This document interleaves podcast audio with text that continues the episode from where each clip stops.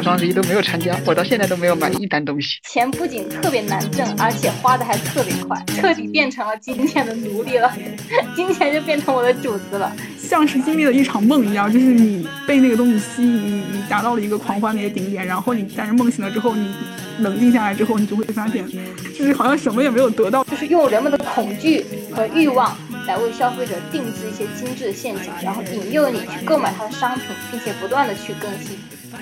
嗯，大家好，我是绵绵，我是向向，我是关关，我们是夸白三缺一，欢迎收听。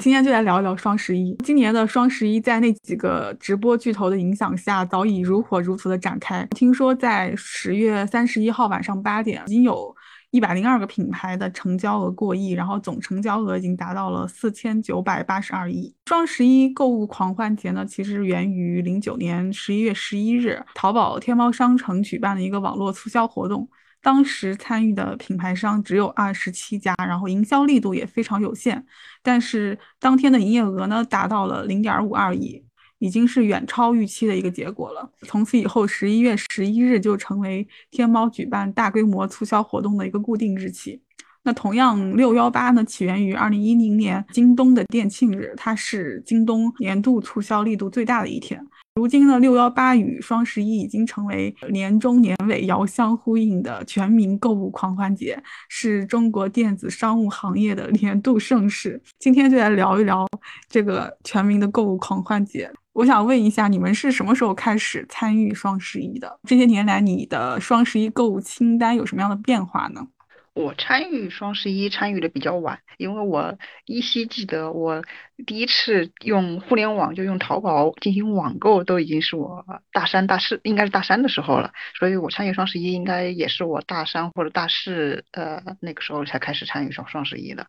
而且其实因为我本人也是一个不太爱买东西的人，所以我参与双十一主要也只是凑凑热闹的想法，也没有说一定要买什么东西。所以买的东西的话也不多。我特意就看了一下我过去的一些购物清单，我就发现我双十一可能买的最多的就是衣服，其他的也都没有什么变化。到现在也是这个这个呃兴趣，就是说买衣服啊。买日用品啊，买吃的呀，其他的都没买过，而且是我今年我双十一都没有参加，我到现在都没有买一单东西，所以我觉得我还真的是秉承了一个断舍离的这么一个思想吧。呃，我参与双十一的时候，应该也是上大学的时候吧，应该跟关关的时间差不多。那个时候参与双十一是一种新潮流嘛，也是出于一种羊群运动的感觉吧。然后因为整个宿舍都在参与双十一，都在等着十二点。啊，拼手速抢东西，所以那我也随大流嘛。然后我看大家买什么，我也买什么。然后大家熬夜，我也跟着一起熬夜。那个时候的清单主要就是买衣服，还有化妆品啊，还有零食之类的东西吧。现在自从工作以后，我就再也没有参与过双十一了，因为我觉得工作已经挺累了，然后还要等到十二点再去抢东西，真的是有点精力不足啊。所以我已经很多年没有参与双十一了。而且可能也是因为年龄上涨的原因，就不喜欢就是这种被别人操控的感觉。在前半年可能就是一直在囤货，囤着等到双十一那一天，然后十二点，然后开始抢，有一种被平台操控的感觉。我现在特别不喜欢这种被牵引、被操纵的感觉，所以我现在对双十一已经是呃完全不关注了。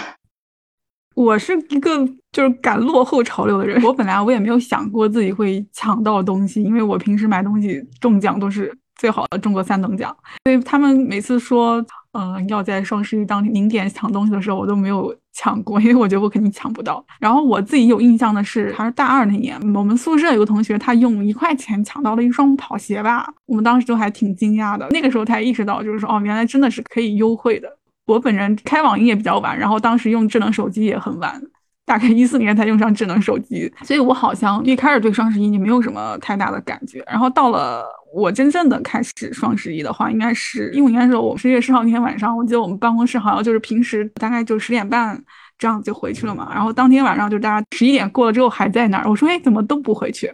然后他们说 说就是要在等零点抢东西，然后因为怕自己回宿舍之后宿舍网比较差，怕自己抢不到。然后我就想，哦，我说那我也赶紧就是 赶紧看一看，我说优惠力度很大嘛。然后我当时我就记得，我就在前半个小时还看了一下我有什么要买的，就跟风嘛，就傻不拉几的等到零点，然后再付款。我在想，我的东西为什么一定要零点付款了？我说我明天付款不也是一样的吗？那个时候可能就比较后悔吧。我说，哎呀，这早知道我就不抢了。我要买的东西基本上都没有这种。就这么大优惠力度，所以第一次感受就就特别不好。然后我后面其实我看了一下我的购物清单，就是买平时的那些吃的东西的话，我发现好像确实是优惠了，但是呢，我感觉也就优惠那么十几块钱，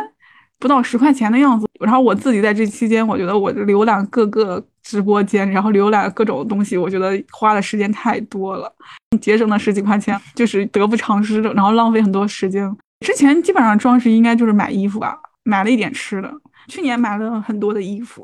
不知道为什么去年买了那么多衣服，可能是因为因为有钱了，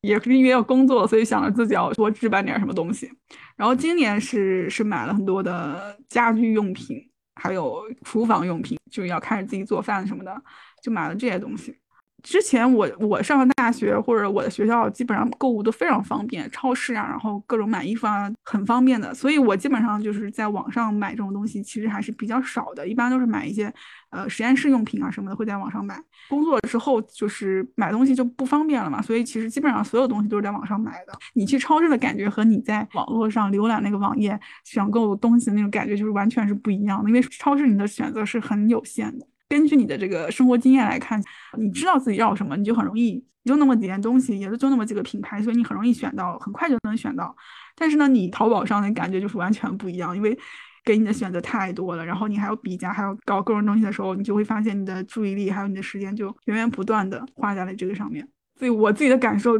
还是蛮差的。然后到现在好像我也没有省多少钱，所以我想问一下，就是你们对就是双十一还有六幺八这类购物节的看法吧。我其实感觉跟你恰好相反，我反而觉得购物节其实是方便了我买东西。可能你们买东西都会是有目的性的，或者说就是呃把买当成一个买东西这么一个单纯的事情嘛。但是很多时候我们。买东西可能出去一趟要坐地铁，然后去哪个地方，嗯，那个好不容易去了一趟，是不是也得逛一下这样的？其实平常如果你是想买个东西，可能还是很耗费时间的。嗯，如果有这么一个集中的一个时刻，能够让你一次性的把你想买的东西都买下来，我其实觉得你耗费一个一天或者半天，一次性的把你所有东西买下来，反而还比你平常无数次的去一个地方，然后要去逛、要去挑选更省事。我觉得这是一个好处。还有一个就是，其实。这种购物节的话，我对很多人来说，我觉得这也是一种欲望的延迟满足吧。很多时候，如果很多东西你想买，然后你就立马去行动去买的话，实际上你会发现很多东西你买的东西其实它并不是说是你必须要的东西。而如果你想到说啊这个东西我要等到双十一去买，可能你到双十一到购物节的时候，你会发现你并不需要那个东西了。这样的话，其实就相当于是抑制了你的一个消费的一个欲望嘛，然后也会让你就是不会随意的进行超前消费嘛，所以我觉得这确实会筛选掉你一些不必要的东西的一个烦恼。第三个就是，我觉得双十一嘛，毕竟它打了这么大的品牌，而且以前也是口碑上面一直都说也是一个一年最便宜的一个购物的时间嘛，所以至少买东西凑单啊什么的还是会优惠一点嘛。所以我就觉得，实际上呃固定在一个时间的话，还是比较省时省力，而且也省钱的吧。所以我还是蛮喜欢，就是在一个时间点统一的去买一个东西。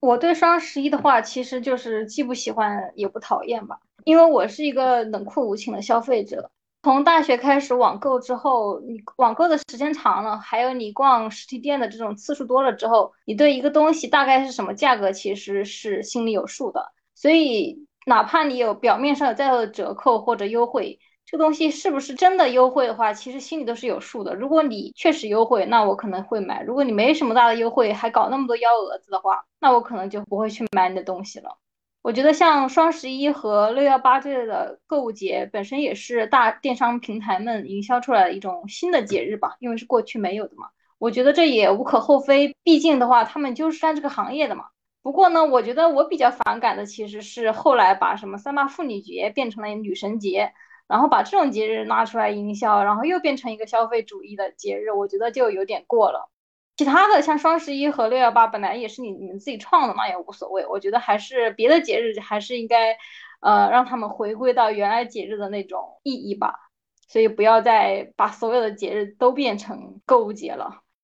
可能像关关之前说的，我一开始想的也是挺好的，因为又觉得当天买会有很多的便宜啊，然后你可以一次性把东西都买好。但是我发现，就是这个人的欲望是会被这些东西所吸引的。我平时都不怎么看直播嘛，我是因为这个节，所以我吃饭的时候我会看。我就发现，我听了他的讲之后，我发现我真的会有想要买这个东西的冲动。那是一个完全不需要的东西。比方说，他好像当时讲的是一个什么某个品牌的化妆品，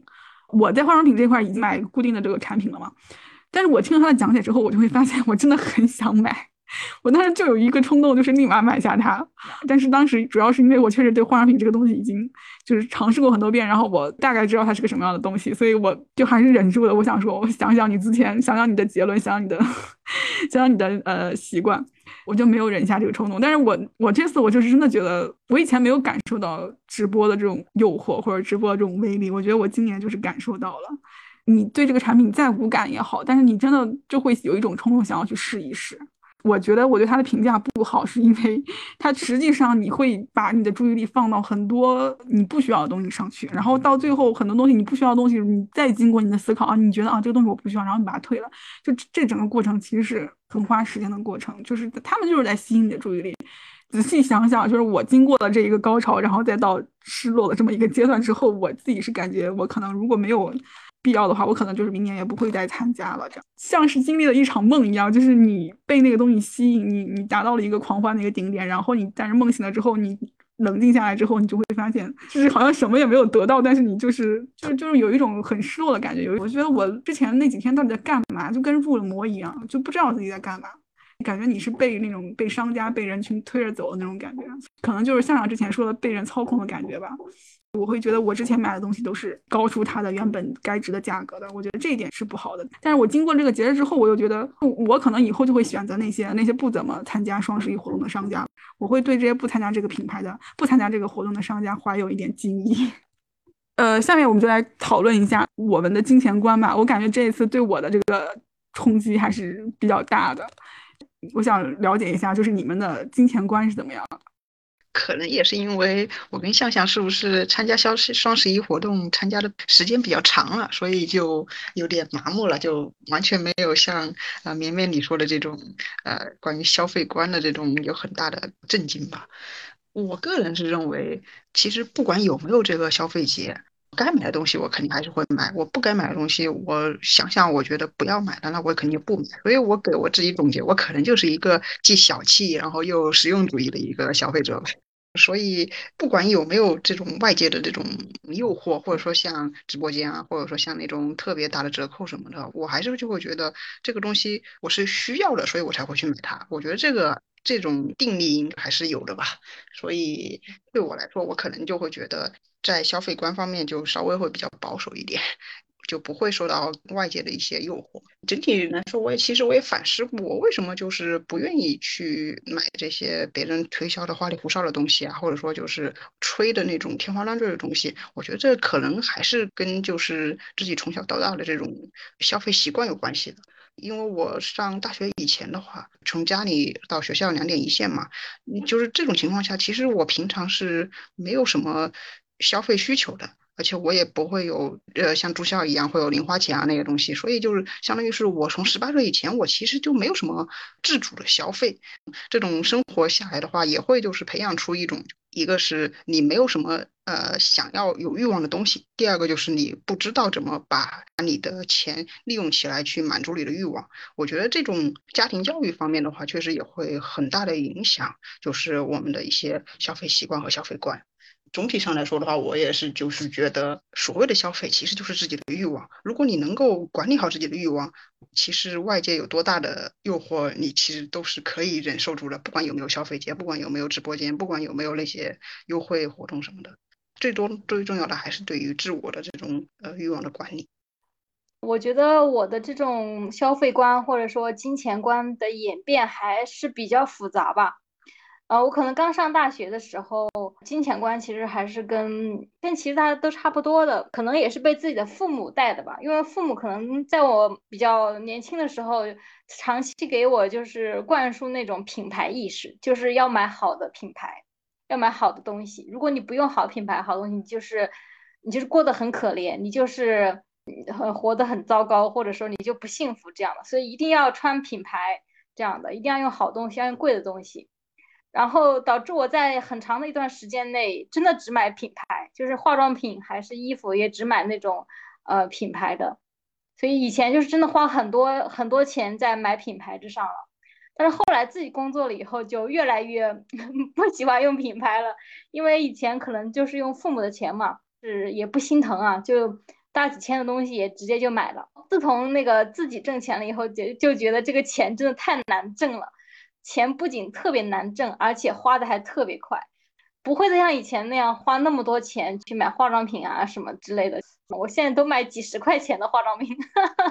就以前我都是买几千块钱一套，现在我买几十块钱一套。就我觉得自己用了钱之后，才感觉到这种钱的分量，就是赚钱有多难，攒钱有多难。所以现在就是，我现在就变成了一个纯屌丝了。然后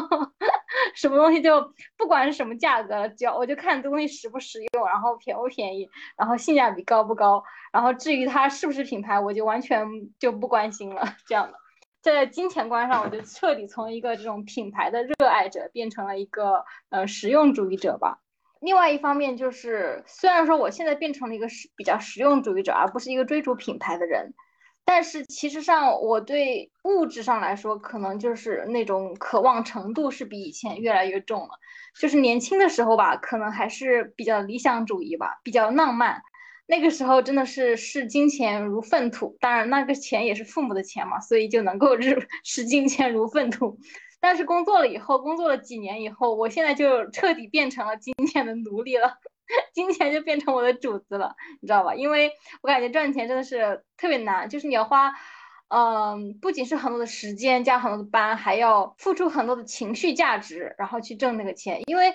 这是我以前可能没有经历过的，因为我们以前在学校的时候，其实不用付出太多情绪价值，更多的就是付出一些劳动力，就是你每天。就是完成呃老师布置给你的任务啊，基本上就可以了。你不需要处理太多人与人之间的关系，在学校里面人与人之间的关系都很纯粹，然后和老师也很友好。我觉得以前的同学呀、老师啊都很好吧。但是工作之后，我觉得就是无论是和同事也好，和客户也好，确实就产生了这种人际关系之间的困扰。就是你无论是面对你的同事，还是面对你的客户，你都要付出很大的情绪价值在这个里面。用我们那的话叫要捏皮，就是你为了挣那么一点钱，不仅付出劳动，还要付出你的情绪，甚至是你的尊严。所以我觉得 金钱真的太难挣了，所以我现在真的是变成了一个金钱的囚徒了。以前真的是一个视金钱如粪土的人，我现在真的是变成了一个实用主义者，或者说一个物质主义者。曾经在一段时间内，我也是那种反物质的嘛，我想，呃，人要过一种比较。简朴的生活是比较好的，但是呢，过了简朴的生活以后，我发现，即使是再简朴的生活，你仍然是不可能离开物质的。哪怕你把你的物质水平降得再低再低，那仍然还是有物质。哦，你去医院看病要花钱吧，你每个月的这个生活费还是要付的。所以，无论是你在过一种怎样低水平的生活，它仍然是有物质的。哪怕是你看那种李子柒那种，好像是那种隐居的田园式的生活，虽然他很多东西他都是他自己 DIY 的，不是买的，但是他还是有很多东西是需要购买的，比如说电费啊、网费啊，他买的手机啊，他奶奶还生过一次病，还不是要去医院花钱吗？然后他经常做菜要用那些什么牛肉啊、羊肉啊，还有猪肉啊什么的，也是要花钱买的嘛。所以他的生活其实看起来超然物外。但是实际上还是需要很多的物质，也就是说很多金钱做支撑的。所以说，我们其实是很难回到一种彻底脱离现代社会的那种状态去生存的，除非我们就去山里当野人，是吧？所以我现在的想法就是觉得，呃，一个人他最好就是他的这种对于金钱的欲望，对于物质的欲望。要稍高于他目前的这种能力，我觉得是比较好的。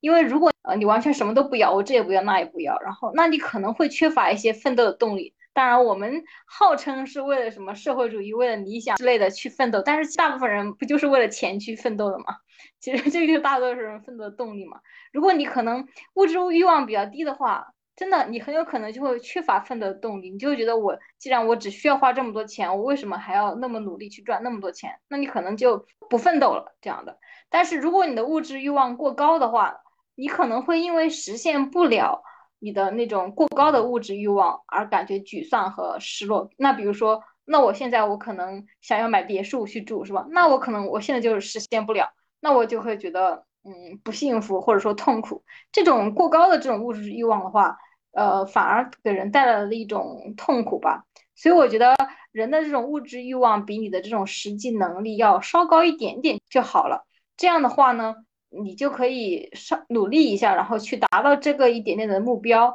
既不会陷入一种虚无主义而缺乏工作的动力，也不至于因为过度的求而不得而产生痛苦。现在对我来讲就是一种中庸的状态吧，就是我们之前所说的就是过兼不及总非中。比如说我之前看过一个纪录片吧，就是叫做呃无节制消费的元凶嘛，这是一个英国人拍的一个三级的一个纪录片。它就是讲述了很多消费主义的陷阱吧，就是比如说，呃，那些商人可能会进行一些计划性的报废啊，然后在商品中内置一些淘汰属性，就是让那些商品不经用，很容易就坏，然后让你不断的去购买。比如说，他们会有序的制造一些不满的情绪，然后利用人们对健康的追求，然后对安全性的渴望，以及对衰老的恐惧，对优越感的需要等等，就是用人们的恐惧和欲望。来为消费者定制一些精致的陷阱，然后引诱你去购买他的商品，并且不断的去更新。看了这个纪录片，然后我环顾我们四周的一些广告什么的，我觉得，嗯，确实，确实，我们就处在很多很多这样的消费主义的精致的陷阱里面。我记得这个纪录片最后一句话就是这样说的，就是，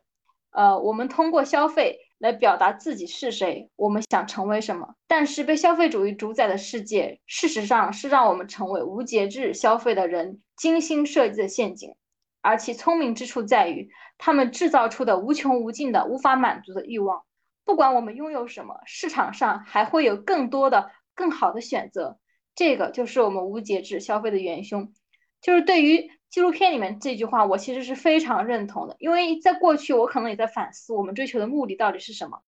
比如说我现在现在的目的是为了买房，好，买完了房之后再买什么？那是不是应该去买别墅、买大平层，是吧？甚至我是不是应该去买下凡尔赛宫？好，把凡尔赛宫买下来之后，我是不是呃要去买呃豪车？什么兰博基尼、什么迈巴赫、什么劳斯莱斯，是吧？什么几千万的那种或者上亿的那种定制款？最好像中东土豪那样用钻石或者黄金打造一辆车，是不是？是不是我们达到这样子，是不是就是我们一个一个巅峰呢？啊，还不够，我们还得买私人飞机。买完私人飞机干嘛呢？还得买游艇，是吧？最好还能买下一个岛，是不是这样才算是满足到了一个消费主的尽头呢？你的人生啊，才这么短的时间，人生不过百年而已。你很难达到一种尽头。你如果一直要去满足这种消费的话，这个世界上能提供给你的东西无穷无尽。你把你的一生花在上面，你都达不到这个它的尽头。我们个人的话，也只能在这样的一个潮流之中把握好我们自己，然后守好我们自己的钱袋。毕竟我们的钱袋也是比较羞涩的。如果随随便便就随着那些潮流去走，我们很可能过不了多久就已经囊中空空了。像我们的作为一个消费者而言，可能你从出生到你死去，就是一直被各种各样的消费主义陷阱所包围，这就是已经是无法逃避的一个东西了。所以你没办法去彻底逃离这个世界，那还不如就是跟他保持一定的距离。像我们大部分人还是饮食男女嘛，在这种红尘之中蝇营狗苟的，就是我们可能会不断的去释放自己的欲望，满足自己的欲望，膨胀自己的欲望。并且为了自己的欲望悲欢喜乐，我们能做到的就是让这艘小船不要翻得太快，尽量的稳步前进吧。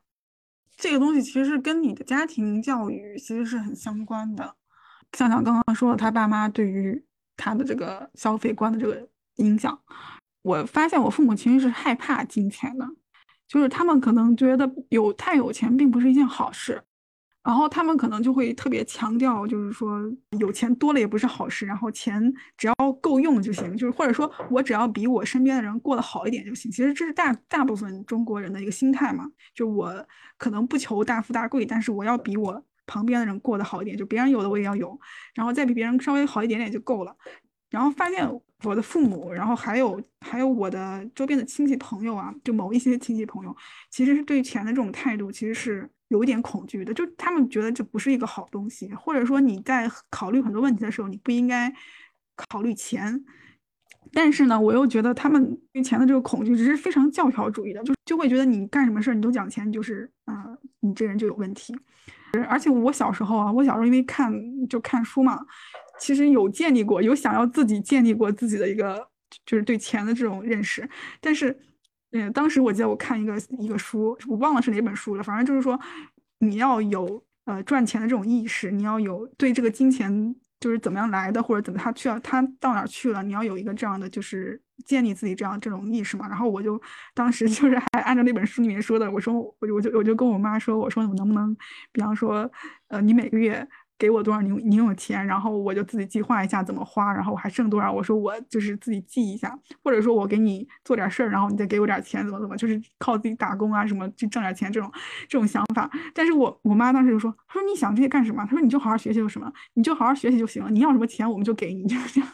就所以，所以我从小到大其实其实可能就确实就没有为钱。焦虑过，也有自己很想要的东西，但是就是可以过吧。基本上自己想要的东西，爸妈都还是会买给你的。然后我的要求也都不是那种很过分的，所以，所以基本上就是，就我这个 一开始对于金钱的建立这种金钱观的这个计划就已经埋没在这个萌芽状态。所以我对于钱这种东西其实没什么规划的。直到我上大学，我也没什么规划，因为可能上大学一开始，我爸就会把。很多钱一次性打给我，然后我呢，我又觉得这些钱反正就是自己在大学里面其实也没什么地方可以，没什么太多花钱的地方嘛。然后买衣服就可能还是比较谨慎吧，因为就第一次拿到那么多钱，你手里第一次拿到这么多钱的时候，你还是会想着要呃要节约一点啊或者怎么样。对于我要怎么样？就是说我真正的要规划这笔钱的这个观念，其实还是很淡薄的。就是每天就是想着啊，我能够用它来支付我这一学期或者这一年的生活费就行了，我还有剩一点儿什么什么。我觉得基本上就是这样的规划而已。但是你没有，当时就是没有一个挣钱的这个观念。从来没有想过你要去挣钱。我当时选择选择专业也好，然后包括读研究生也好，都不是说我要去这个专业挣不挣钱，或者我将来怎么生活，就完全没有考虑过这一点。我想的就只是说啊，我就喜欢这个专业，或者我想啊，我从小就想做科研，然后我就去做科研。对我的出发点从来都是这样，我不，我从来都没有想过我会，就是就我会觉得，嗯，我只要饿不死就行了。我我选择这个专业，我肯定饿不死，我肯定就是说不会过得太惨。所以，所以我一开始就是就是从来没有考虑过说要挣钱而去干某件事情。但是呢，到了直到去年，就突然可能因为是要确实是要工作，要脱离学校，就突然有了一种对于挣钱的这种焦虑。算了一下，就是说，如果你要买一个买一个什么样的房子，包括你以后的养老的问题，你以后如果要如果要生孩子的话，你还包括你孩子的教育的问题，你算了一笔账之后，你就会发现。你就会发现，原来，然后跟你平时的这个生活的花费，然后一对比，你就会发现，原来我，原来你是需要这么多钱的，原来完成你的计划，完实现你的想象中的生活是要花这么多钱的。然后你就在想，不行，我要去挣钱，我要去，我就开始有点焦虑，就是想我要怎么去挣钱。我开始初步的建立一个消费观和一个金钱观，我感觉就是最近这两年的事情。但是我依然不会觉得就是说我会饿死啊或者怎么样，我依然会觉得就是我至少就是养活自己是没有问题的。但是可能如果你真的是想要达到自己想要的那种生活状态的话，比较好的这种生活条件的话，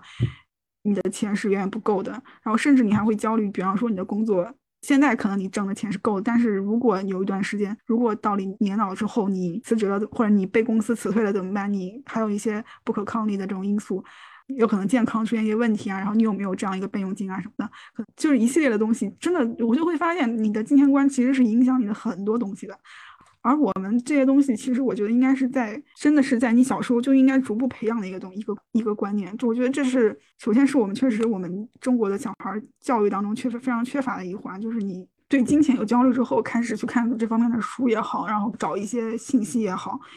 你就真正的开始用这种金钱的这种角度去思考问题的时候，你就会发现，其实很多问题其实很简单。考虑到利益的时候，你就会发现它其实很简单。然后很多你之前没有看懂的一些问题，你也有看懂了。而金钱呢，其实是它就是一个工具而已，你要用你有的去换你想要的。然后还有一个就是，就是我发现小时候可能不知道你们有没有这种感受，就是我小时候可能某一方面没有被满足的话，你就会在成长之后，你就会去疯狂的去满足你自己。我就特别深刻的就是我会买很多衣服。不知道为什么，但是之前其实我父母给我买也是给我买衣服，上面从来就是很舍得的。但是可能就是他们给我买的衣服，并不是我自己喜欢那种衣服。所以等到我有了可以支配的这种东西的时候，我就会，当然买了很多就是我自己不需要，然后甚至到现在都没有拆封的一些衣服。但是我发现，就这这个自己满足了之后，好像就这阵思潮、这阵冲动就过去了。首先，最开始是要满足你，当然是满足你的一些欲望了。然后等到，我觉得可能这个过程都得经历过。然后等到你满足这个过程之后，你可能就就要去思考，更怎么样用钱，就是怎么样让它能够帮助到你的人生，怎么样让它能够提升你自己也好，或者说他要做一些对你的人生真正有益的东西。我觉得这个是比较重要。就是就是钱要花在刀刃上这句话，可能我们对它的理解要更深一层。呃，我觉得绵绵所说的东西，我很多上面也是很有同感。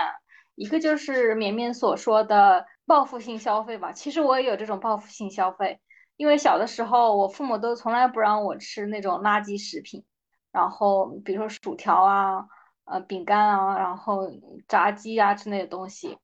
然后等我自己 赚了钱的之后，我就拼命的吃，然后连吃了三个月以后，我终于吃腻了，然后现在我再也不碰那东西了，就可能真的是儿童时期没有被满足的欲望。在后来，你有机会去满足的时候，你就会过度的报复性的去消费，然后去满足，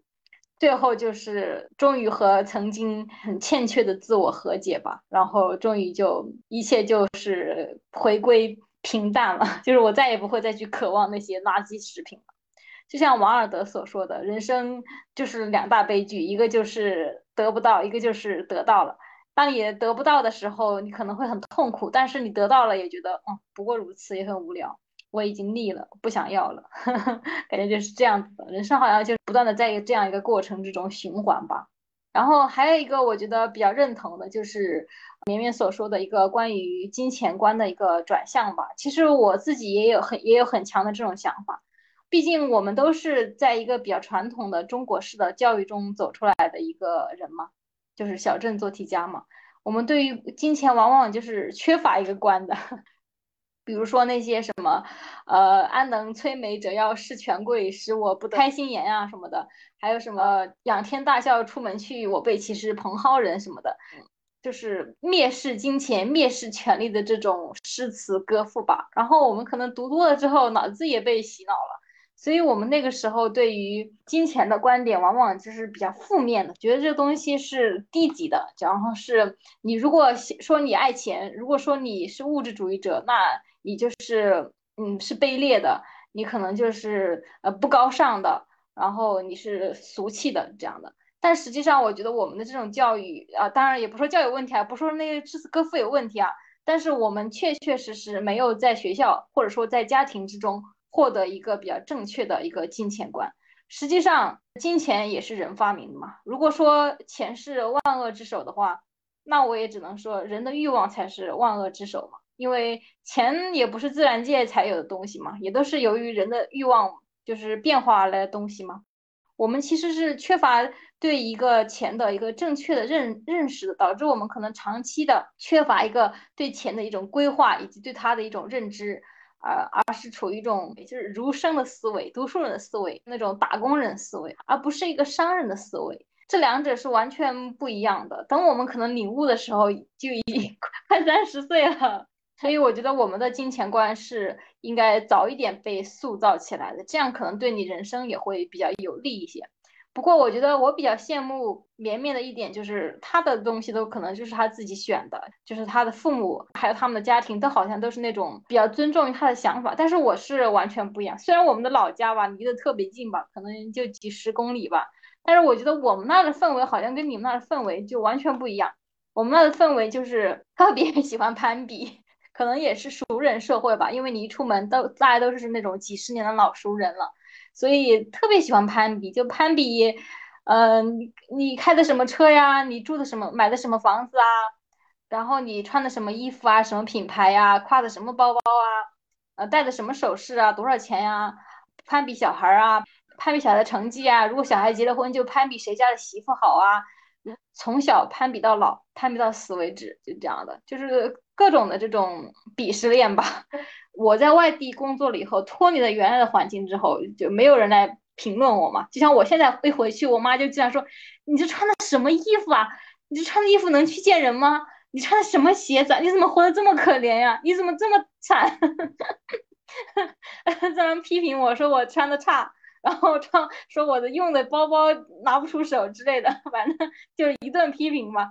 大城市都是原子化的社会嘛，但其实大家都比较礼貌嘛，礼貌而疏离嘛。哪怕自己心里真的有想法，也不会随便批评人的一个穿着或者用度之类的。但 小城市的人就真的会批评你，就是你穿的怎么样，用的怎么样。所以我觉得可能还是跟不同的这个社会风气，还有不同的家庭家风有一定的。有一定的关系吧，